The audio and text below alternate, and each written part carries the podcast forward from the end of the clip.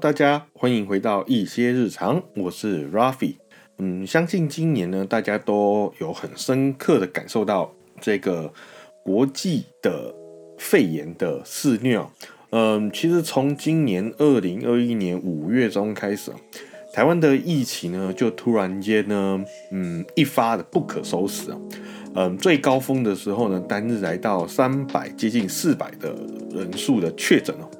那当时呢，这个数字呢，其实看到人其实都蛮害怕的，都相当害怕的，因为其实台湾的总人口呢，大概大约啊是两千三百万人嘛。那其实你看，每天如果都大概两三百、三四百在增加的话，其实是一个蛮可怕的数字啊。而且呢，几乎当时呢，每天呢都有死亡的案例哦。那所以呢。呃，当时呢，造成台湾的社会呢是一个一件很很大的一个波动哈。那一直到七月底八月初的时候呢，嗯，疫情呢才逐渐的慢慢的好转的，有这个好转的趋势啊。呃，也因为这一波疫情的爆发呢，台湾的卫福部呢，当时呢一路从呃二级，然后升到了三级。甚至呢，到了一个所谓的呃最高的什么三级警戒，就是已经准备要四级那种最高的警戒啊。那当时呢，有一些比较严重一点的城市呢，像新北市或台北市呢，当时的他们的市长就有呃对外就是在新闻开媒体会的时候呢，就是新闻呃记者会的时候呢，就有说到说，嗯，不排除有可能。会有封城的可能性，对，所以呢，当时对于当时的不管是呃社会啊，或者是一般的人民啊，甚至是一些公司啊、企业啊，都有很大很大的一个影响跟一些震撼哦。那所以呢，当时呢，如果经济比较好的一些公司呢，就会采取让员工呢在居家工作，在家工作，就是所谓的 work from home。那有一些呢，经济条件较差的公司或企业呢，嗯，可能再加上前一年，就是其实这个疫情呢，也不是说二零二一年、二零二一年突然间爆发大爆发，它其实是从二零一九年年底到二零二零年一整年，所以一直到现在，其实都还是有一些案例出现嘛。那呃，其实这这样子加上今年这个。突然间的爆发，加上前一年的影响呢，其实有一些经济能力、呃经济条件较差的企业或公司呢，其实呢就会有选择性的一些裁员呐，不管是大裁员或者是小裁员，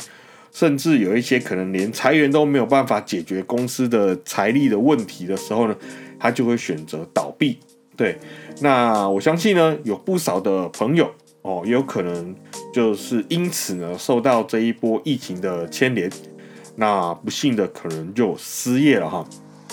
那我在这边呢，也针对这一次疫情的影响呢，找了呃几个不同国家的失业的情况，来跟大家做一个简单的分享。那当然呢，这个这些国家呢，其中包含了我们的台湾。那这一些资料呢，是。我是找呃今年二零二一年的资料，而且是尽量找数据比较靠近现在的。好，那呃在这边要解释一下，就是有一些国家呢，它的呃数据呢是单月单月给；那有一些国家呢，它的数据呢就是它是以一季一季的给。那我这些资料呢，都是找他们这些国家的一些政府机关，像是什么劳动部啊。统计处啊，统计局啊，或者是一些什么人力相关的这些政府机构，哈，他们释出的一些一些资料。所以呢，如果有大家有兴趣的话呢，也可以上网去 Google 去查，这些其实都有。那我这边呢，有稍微统计了几个国家，好，那我这边稍微就是简单的跟大家分享。那首先呢，我们来说说看这个世界上最大的两个经济体的国家。也就是所谓的美国跟中国哈，那依据美国劳动部的资料显示，呃，九月跟十月呢，美国呢，它的失业率呢分别是九月是四点八趴，那十月呢是四点六趴，其实是有下滑，就是有有呃下滑的趋势哈，就是失业率是有下滑的趋势哦。那如果我们以呃最近的就是十月的四点六趴来算呢，目前美国的总人口人数呢约是三点二九亿人，那。呃，这样子换算下来呢，大概全美国大概有快将近接近，大概有一千五百一十六万人的，呃，现在目前是处于一个失业的状态啊。那其实呢，大家有在关心这个疫情，美国疫情、欧美疫情的话，你会发现，其实美国它的疫情呢，呃，目前每天的呃确诊人数持其实还是呃一直持续在一个。五位数就是几万人、几万人在增加哦，对，所以其实呃，我我想这个呃，确这个失业率会下滑的有一个可能性是，像我一些美国的朋友或者是一些亲友，他们其实公司呢目前就是已经算是有点长期抗战，都是在家里工作、居家上班了，所以呢，慢慢的他们的失业率呢就会开始就是会下滑，因为大家都在家里工作嘛，就是远端工作了嘛。所以呢，就是原本失业的人呢，就开始回来工作了，这样子。所以呢，呃，我相信这应该是有点影响的。那其实呢，值得观察的是，因为最近有一个新的变种病毒，就是所谓的 Omicron 哦。那它呢，其实我看新闻是已经有进入到美国。那这个病毒呢，会不会为了对未来的美国的呃疫情呢，有什么样子的一些？变化呢，其实我们都值得我们再继续去观察的。那接下来是我们的对岸中国呢？根据中国的国家统计局的资料报告显示啊，呃，前三季的失业率呢，就是诶，应该说第三季的失业率呢，就是七月到九月的失业率呢，大概是五点二趴。那以目前中国的总人口数大概约十四亿人口来算的话呢？呃，目前中国呢，大概大约哦，有七千两百八十万人，目前是处于一个失业的情况哦。那其实中国呢，对外的资料跟资讯呢，其实相当的少，像甚至连他们的疫情的一些资料或者是一些资讯呢，呃，也都非常的少，对他们几乎都是锁住的，不让你知道，所以。我的我可以获得到的资料是有限的，所以我大概就只能知道这么多哈。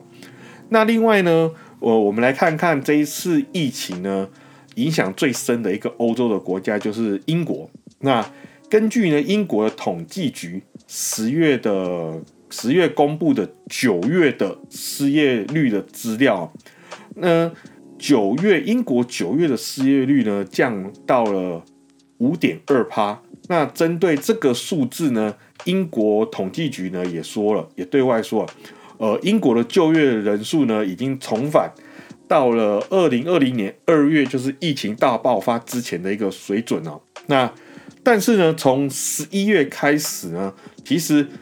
英国的国内的疫情呢又开始迅速的攀升，而且攀升的非常非常的快哦。那其实呢，在十二月一号。截止十二月一号单日当一天哦，就有四万七千零二十三人确诊，就一天就有四万七千多人确诊了。呃，而且呢，英国的总理呢，在十一月的时候呢，也有提到，就是呃，如果这个疫情呢，如果它在继续这样子，呃，无止境的一直在攀升的话呢，不排除呢，就是会再一次的封城。那但是呢，英其实欧洲的国家，整体欧洲的国家，其实呢，疫情开始呢到至今呢，其实这个确诊人数呢，一直都处于在一个起起伏伏的状态。其实大家可以去看看，像是什么，像是德国啊，或者是西班牙这些国家呢，其实疫情呢，他们的确诊人数也是一直在一个高高低低的一个起伏的状态哈。那他们，而且呢，他们的窝防后呢，其实欧洲这些国家呢，他们欧窝防后呢。呃，从二零二零年开始呢，其实已经算是落实的非常的彻底了。像之前我们有访问过的一个德德国的朋友嘛，Flora 嘛。那他其实像他跟他先生，就是已经去年几乎一整年都在都在家里上班了。对，其实应该说从疫情开始，他们就已经在家里上班了哈。所以呢，其实嗯，针对这个居家工作呢，其实这些欧洲国家呢落实的非常的彻底哦。所以我想，应该对于失业失业率的变化呢，应该应该啊不会呃变化不会非常的大哦。那接下来呢，就是我们我们来看看我们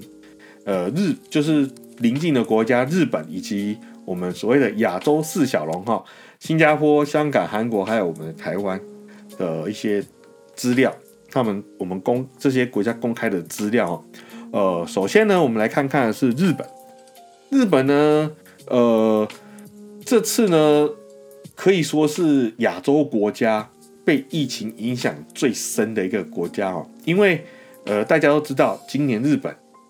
呃应该说二零二零年其实就要办日就要办东京奥运了哈。那东京奥运呢，从二零二零年呢延期，因为疫情的关系延期到二零二一年不可不办的情况之下呢，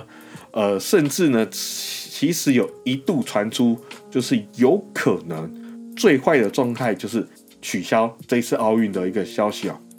那幸好，最后呢，奥运也在二零二零年，呃，二零二一年的夏天呢，如期的举办了。但是呢，也是因为举办这奥运的关系呢，从各国四面八方来的一些外国朋友，对于就是从是就是来到这个国家呢，对于日本当时的疫情呢，是有一个影响在的，影响力在的哈。那呃，但是呢，也因为举办奥运的关系呢，所以整体的失业率呢，并没有想象中的这么高。呃，这几天呢，其实新闻也有报道，最新的刚刚提到最新的变种病毒 Omicron，它也从南非进入了日本。那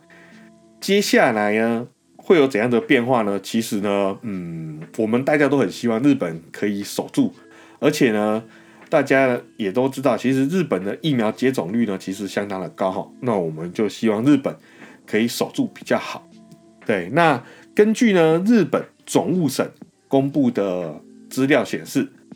日本十月的失业率呢，大概是在二点七趴。那总失业总失业人口呢，大约是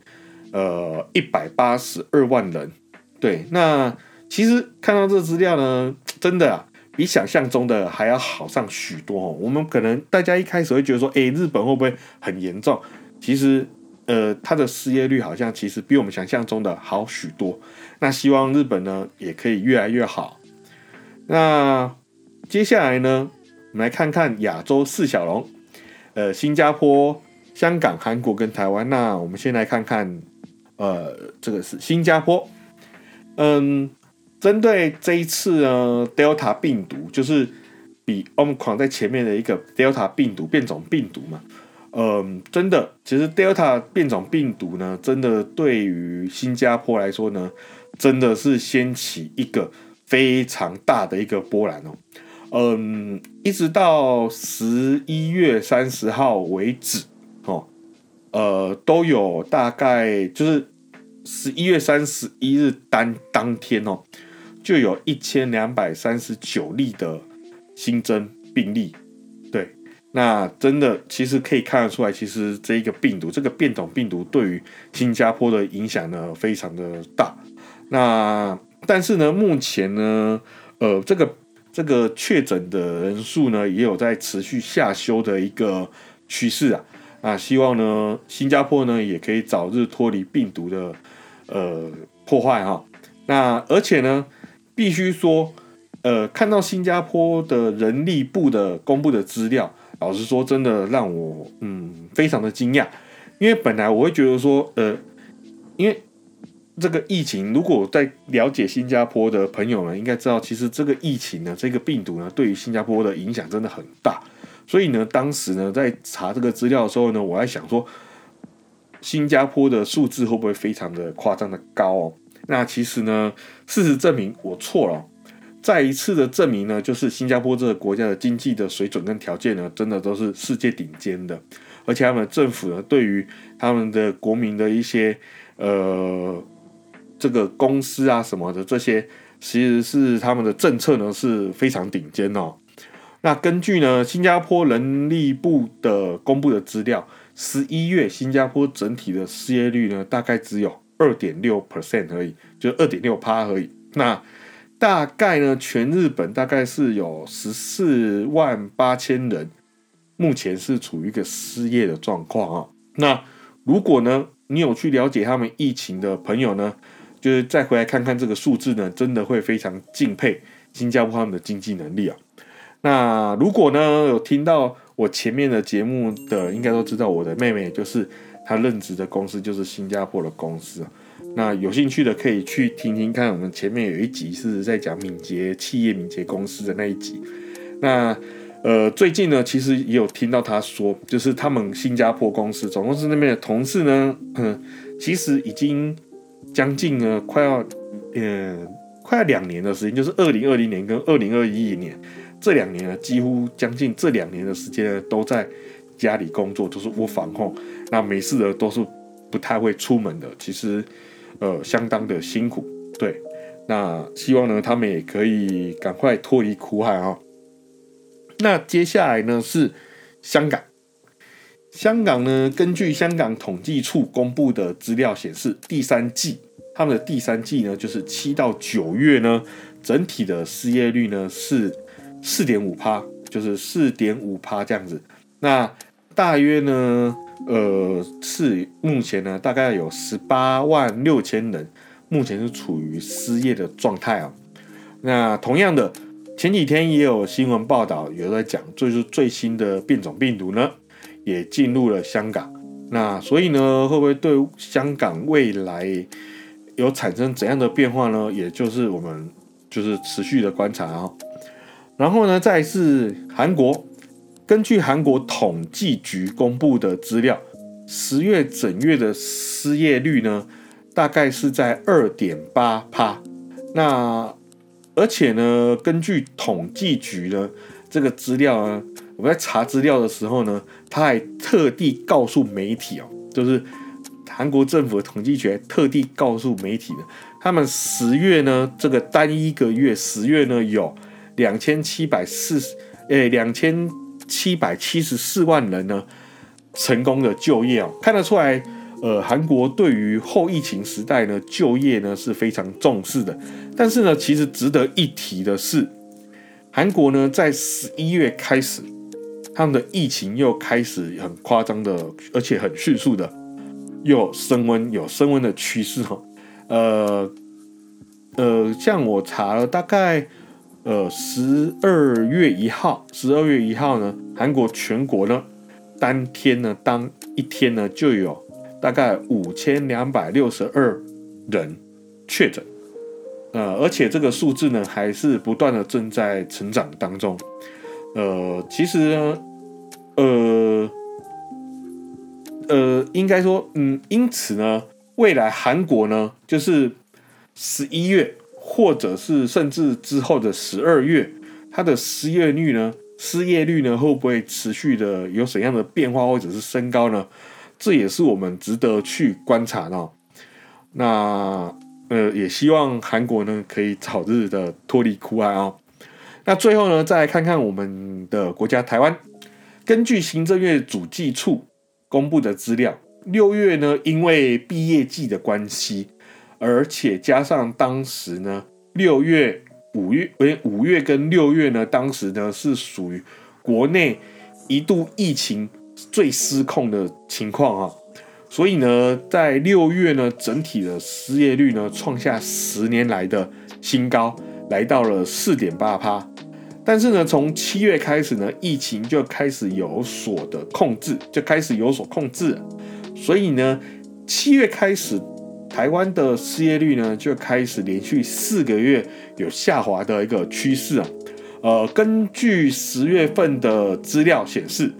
呃，十月的失业率呢，已经降到了三点八三趴的一个一个失业率哈。那目前呢，全台湾大约有八十八点一万人，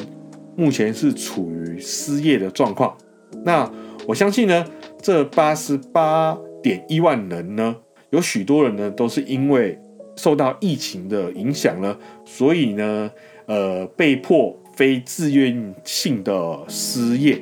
呃，被应该说非自愿性的离职而导致他失业。那所以呢，接下来呢，我要跟大家来聊聊的是非自愿性离职的失业呢，该怎么办呢？那其实有从很早就开始在听我的节目的人就知道，其实我呢，从去年二零二零年呢年初的时候呢，就是因为受到疫情的影响啊，被当时的公司裁员，对，所以呢就被就是所谓的非自愿性的。呃，离职这样子。那当时呢，因为失业的关系呢，加上疫情的影响呢，工作真的非常的不好找。所以呢，有很长的一段的时间呢，是处于没有工作、没有收入的一个状态。那所以呢，今天呢，要来跟大家分享，如果遇到非自愿离职的时候呢，该怎么去申请呃政府的失业补助跟它的流程呢？那这个呢？这个资料呢，是我亲身体验的一个案例哈。那这边也提供给大家的参考。那这个案例呢，其实已经大概有两年，是算是两年前以前的一个一个做法。那现在呢，有没有什么改变呢？或者是什么变化呢？可能就是大家还是要问一下呃就业服务中心或者是劳动局这边哈，劳动处这边哈。那我这边来讲一下，就是首先呢。公司呢，在准备裁员的前，大概啊前两到三周呢，就要先通知，呃，要被裁员的员工，然后也要跟他单独的跟他面谈，那把公司的状况呢，还有呃裁员应该要给员工的一些像是资遣费啊，或者是呃员工你本身应该要有得到的一些权利啊，好，要在这一次面谈的时候呢，要。主动告知员工，他可以他要怎么办，然后他可以拿到怎样子的资遣费，然后他有怎样的权利。对，那在公司预告员工被资遣之后呢，呃，公司呢会提供被资遣的员工呢有新的所谓的谋职假。那这谋职假呢，一周不能请假超过两天。那他的他的请假程序呢，跟一般呃请假流程是一样的，就是要提前告知公司，然后让公司有一个安排这样子。那另外呢，在这一段时间里面呢，如果你还有像是剩下的年假啊或者是一些特休啊，好，也可以在这一段期间呢一起放掉。所以呢，你可以妥善的安排。假设一个礼拜要要磨指甲两天，然后再加上你的特休。那你要怎么请？那你就要去一个做一个妥善的安排跟应用哈。那再来就是呃最重要的申请失业补助的失业给付的这个部分哈。那离职后就是你已经离开这间公司后的隔一天，呃会接到原本这间公司所在地的呃就业服务处或者是就业服务中心的电话。我举个例，假设你的公司呢今天是在桃园的桃园区，或者是台北的大安区、台北的信义区，或者是南港区之类的，那你就会接到呃公司所在的那一个那个地方的就业服务处或者是劳动相关的单位，哈，那个打电话给你，那告知你一些你的权益，然后告诉你说你要在呃一个礼拜以内呢，要拿着哪一些东西呢来到来到服务处。就来到了就业服务中心或服务处呢，去做一个报道的动作哈。那如果遇到假日呢，就会是下一个上班日打电话给你，那他会告知你要一个礼拜内呢到邻近的就业服务中心做报道。所以呢，就算你的公司呢本身是在假设啊，假设你的公司是在台北市呃南港区好了，那你可能住在新北市板桥区，那你不一定要去南港报道。你可以选择新北就近的就业服务处报道就可以了。好，那有一些呢，这边提醒，有一些就业服务处或就业服务中心呢，它是采预约制的。所以呢，你可以建议呢，可以先上网查一下他的电话，然后打电话过去询问，说，诶，呃，我我这边要过去报道，那请问一下，你们这边是要我直接过去就可以了呢，还是说我需要先在这边呢做一个预约的动作，然后哪一天去，哪一个时间点去？那如果你不知道你家最近的就业服务处或就业服务中心在哪里呢，也可以在。这一通电话的时候呢，稍微问一下这位服务人员或者这位这位公务人员，那他呢也都会告诉你你所在的位置呢最近的呃就业服务处或就业服务中心的位置跟他的联络电话。对，那再来就是报到的时候呢，记得携带你的双证件，还有印章，还有你的存折，以及最重要的公司终止契约离职证明书。要记得哦，是证明书哦，不是像是有一些公司会给你什么通知单啊、通知书啊，或者是什么预预什么预告单啊之类的，这些呢，通通都是都是不可以使用的。就是呃老呃那个就业服务中心或者是就业服务处的人员呢，通通都是不采纳的哦。切记不能拿这些东西哦，一定要。呃，就呃，就一定要是呃，公司终止契约离职证明书，证明书这三个字哦。因为当时其实我拿到的就是所谓的通知书，结果我去的时候呢，就有被刁难了一下哈，就是要补件这样子。那如果呢，如果呢拿到了通知书呢，记得要跟公司反映，不然呢，就业服务处的人呢，他只认他只认。证明书这三个字哦，其他的他一律不承认哦。那另外呢，就业服务中心的人会，如果像我遇到我我拿到通知书嘛，那公的那个就业服务处人不不承认嘛，那他就会请你联络前公司做一个补件的动作。那因为像我当时呢，就是有有去做个补件动作，我打电话给我的前公司的呃人事人资，那他当时呢人资呢给我的回。回应是说，哎，我们以前的员工拿这个通知书就可以啦，为什么你你要拿呃证明书？我们没有证明书，什么就就是会刁难你，难免嘛。这些人资人员难免，因为他可能要做很多了，他嫌麻烦，他就是难免就是会刁难你一下。那他就是那这时候呢，你就可以请，就是请求就业服务中心的人呢，帮你现场联系。你前公司的窗口，因为他们的电脑里面呢都有这些公司的资料啊，包含的联络人呐的电话啊，呃联联络人的电话、联络的地址，甚至是要联系哪个窗口叫什么名字，他这边其实都有。而且呢，最重要的是，他们呢都是这些公司的所谓的督导单位，所以透过他们要去一去要求这些公司补件呢，嗯，这些窗口其实大部分呢是不太会再刁难你了。所以呢，如果你有呃要不到的资料的时候，这个情况的时候呢，可以请他们帮你联系，帮你去要这些资料哈。那如果的这些资料都没有问题了，就就业服务中心呢会针对你原公司保的劳保的金额，哦，帮你试算一下你接下来每一个月呢，呃，可以请领多少的失业补助金。那这一个换式呢，大概就是。你呃保的投保的金额，投保的薪资呢的六十趴，就是你可以领到的每一个月的补助金的金额。那最长呢可以领到半年，就是六个月的时间。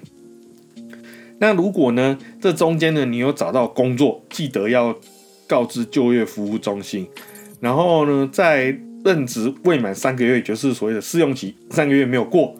那。应该说不是没有过，就是说，呃，你接下来你未就是任职新公司未满三个月，那你认为说，呃，这一份工作呢，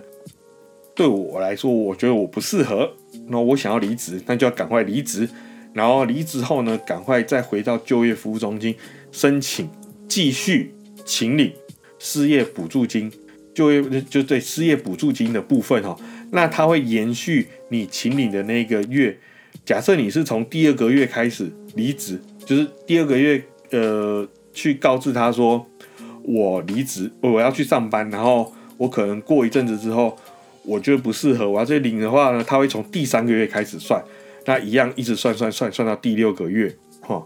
就是它会继续延续下去，然后开始这样一直给你清理。那最后呢，就是记得本人一定要亲自到现场去申请，不能委托你的亲朋，还有你的爸爸妈妈、兄弟姐妹都不行，一定要本人亲自去申请哦。那以上呢是第一阶段的申请失业补助的流程。那接下来就是进入了我们每一周、每周一次的一个所谓的认定哈。那特别提醒就是，我们请领就是刚刚前面提到的，就是呃前面提到的书面申请结束之后的第一个礼拜呢，就这一次哈，第一个礼拜呢，第一周呢要回到就业服务中心进行认定。那你要透过他们有一个呃网站叫做台湾就业通，它的网站跟 A 或者是 APP 呢，去找两份工作，认你去认你认为说这一两份工作是适合你自己的，然后是适合自己的职缺，然后去并且完成投递履历的动作，然后给就业服务中心的人检查，那就算这一次这个礼拜就算你完成了，那接下来就是每两周回来。呃，进行的一次的一个认定，那这两周的期间呢，你必须透过任何的管道投递你的履历哦，然后甚至呢，并且呢完成两次的面试，而且取得面试公司的一个结果的回函，就算是失败，他可能不不录用你的回函也都可以。好，那要给，而且这个回函呢的形式呢不拘。可以用纸本，也可以用 email 信箱，甚至是简讯都可以啊。然后呢，而且呢，也不一定要是什么什么台湾就业通，你就算是一零四啊、一一一一啊，甚至什么五一八，都通通通都可以。对，通通都可以。你找在这这些网站找得到的网站呢，工作呢，通通都可以。你只要去面试就可以了。那回去呢，就是刚刚讲到这些回函呢，拿回去给。就业服务中心的人认定呢，那记得要出示给服务人员检查。那确认你有在找工作的一个状态之下呢，然后呢再回去认定的那一天，记得哦，回去认定的那一天呢，一样跟前面动作一样，要到他们的台湾的就业通呢，找到两份适合自己的职缺，并且呢，在认定的当天呢，要完成投递履历的动作。然后给他确认你有投递，那这样子呢，这一次的认定呢就算完成了。接下来呢，申请满一到两个月之后呢，呃，就业服务中心，也就是应该说是劳动局那边呢，其实会要求你必须啊参加就业服务中心所举办的一些研习活动啊，或者是一些讲座啊。呃，其实比较多的就是听一些演讲啊、讲座啊，或者是一些研习的课程啊。那当时呢，因为我刚好提到我是因为疫情的关系呢受到影响，所以导致失业嘛。那所以呢，当时呢，因为我受到了疫情的影响，所以我只有第一次呢有去现场听讲座，那第二次呢就是听线上的课程了。那他们呢也会给你几个几堂课程跟时间，就是几月几号什么课程，几月几号什么课程或什么讲座，然后讲座主题是什么。然后让你去做选择，然后你去选择自己喜欢的主题，或者是离自己比较近的一些课程去上。那完成之后呢，现场呢结束的时候会发给你一个证明，就是对方的，就是会有一个戳印啊什么的，给一个证明。那回来记得下一次认定的时候呢，记得哦，一定要拿回去给服务中心的人，就就业服务中心的人检查。这一张证明千千万万不能搞丢，否则否则呢，它会影响到你下一次认定的结果。就有可能，如果你认你把这张证明书弄丢了，你可能就领不到下一次的失业补助啊。所以记得千万不能弄丢。那另外呢，提醒呢一件事情呢，就是第一次书面申请完成后呢，记得要回去你。户籍所在地的区公所办理健保的寄放在健保呃寄放在区公所这个动作，因为你属于是非自愿性的离职嘛，也就是被裁员或之前嘛，所以呢，这六个月的期间呢，政府呢会帮你缴纳健保费。那然后呢，健那个关于另外一个劳保的部分呢，就是他每一个月呢，就是会寄一个所谓的国民年金的账单给你，那你就是去超商缴纳就可以了。那记得哦，要回到你户籍所在地的区公所去做鉴保寄放的动作哦。比如说你的家乡是在屏东或高雄，甚至或者是在什么宜兰啊、呃台中啊，然后什么区啊的区公所，那你就要或者是什么市公所、乡公所、镇公所，你就要去那个地方去做一个呃那个鉴保寄放的动作。记得哦。要不然你每个月还要再缴那个，如果你没有去寄放的话，你每个月鉴保费就要自己缴啊。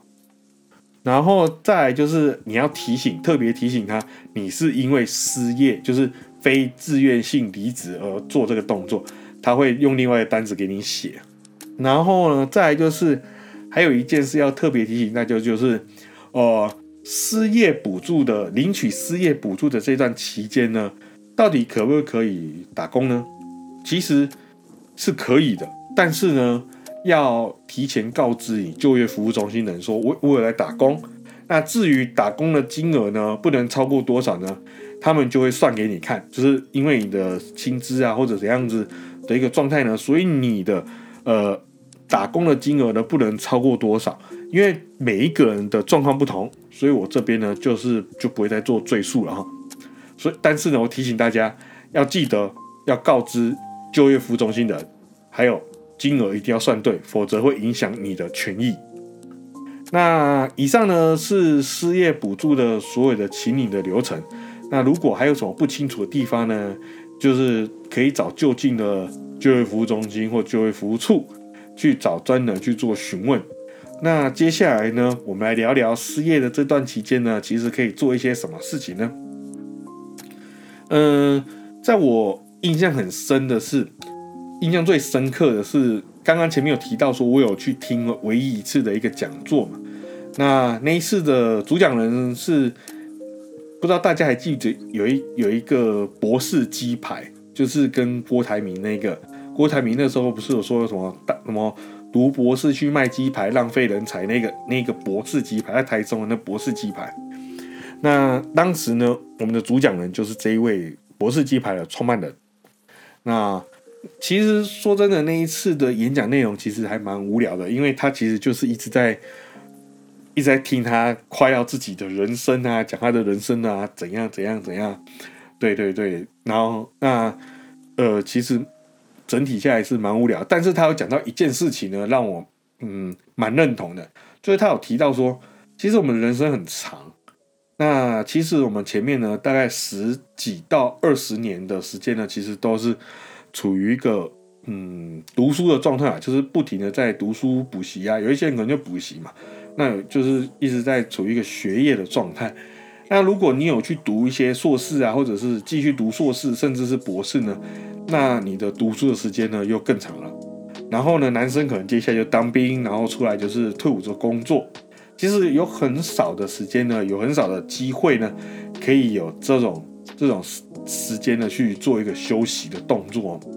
那现在呢，如果是你经济条件允许的情况之下呢，那为什么不好好的休息一下，调整自己的脚步，然后精进自己，让自己呢变成更好，然后再回到我们的工作之中呢？他当时讲的这句话，我哇，我有吓一跳，其实蛮惊讶的，就是很少人会去这样跟人家讲。但是呢，以我自己为例，我当时呢，就是因为疫情的关系嘛，就是非自愿性离职，而且又很难找到工作，就是疫情大家都是公司的经济状况都不好，所以很少爱真人了嘛。所以呢，当时呢，呃，基本上呢，就是很难找到工作哈。那我当时就在思考，我可以做什么？那除了每天找工作投履历呢，我还可以做什么呢？所以呢，就开始做这个 podcast 的频道。那当时呢，我的家人跟朋友，包含了我的父母，